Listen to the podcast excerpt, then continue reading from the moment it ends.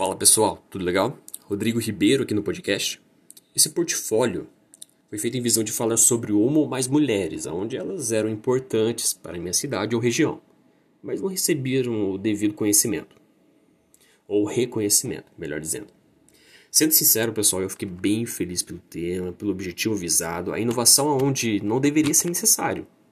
Porque eu digo isso, né? Eu digo por causa da nossa sociedade, onde estamos acostumados a sempre focar na nossa opinião sem procurar saber se é aquilo mesmo, se aquilo é verdade, se aquilo é coerente, se aquilo está correto. Isso exatamente acontece nas redes sociais.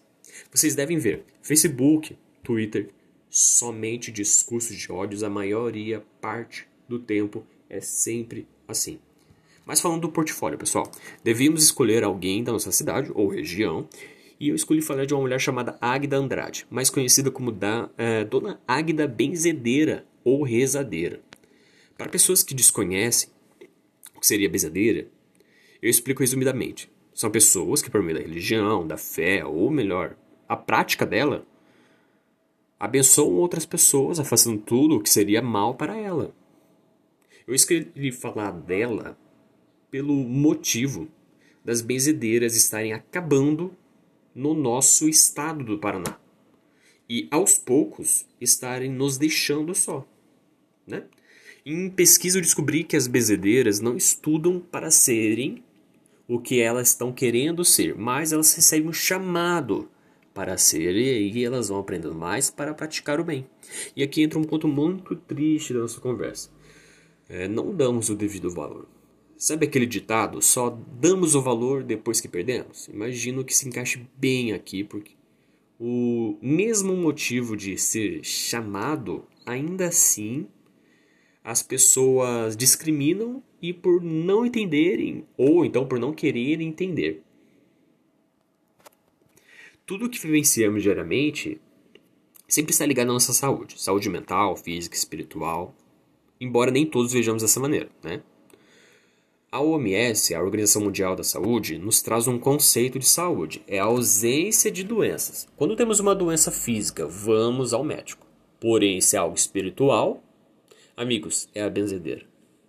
Aqueles que, aquelas, para ser mais exato, porque a maioria é mulher, que fazem o bem, mas não aceitam pagamento. Né? Aqui eu abro um parênteses: é as verdadeiras, tá bom? Pelo menos a maioria sempre não aceita dinheiro aceita só um agrado. Rodrigo, que agrado?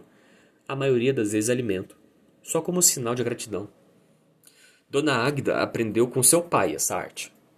Até por isso que eu escolhi ela, algo de família. Isso é muito interessante. Ele também foi bezedor. Em uma de suas conversas foi gravada, aliás, e colocada no YouTube. Ela conta melhor. Mas para vocês terem uma ideia, ela conta que ele ensinou a ela a tratar com ervas, fazer remédios, cuidar de miopatia. Aliás, no tempo da gripe espanhola, isso teve muito e ele tratou muitas pessoas com isso.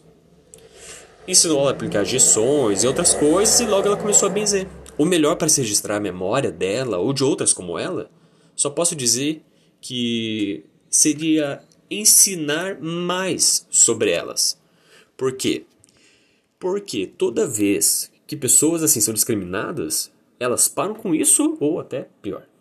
Mas se lembrando do início do podcast, a gente não dá o devido valor. Então, aprender mais sobre elas nos ensinaria a mais não julgar e entender o porquê que elas fazem isso. Aliás, elas fazem isso pelo bem alheio. Eu só tenho a dizer, citando Augusto Cury, é um famoso psiquiatra, psicoterapeuta, cientista, escritor também. Uma frase dele: A discriminação demora horas para serem construídas, mas séculos para serem destruídas. Então eu proponho começarmos desde agora. Meus caros ouvintes, eu gostaria muito de agradecer vocês por me ouvirem até aqui. Não foi nada muito grandioso, é claro, admito, somente mais reflexivo.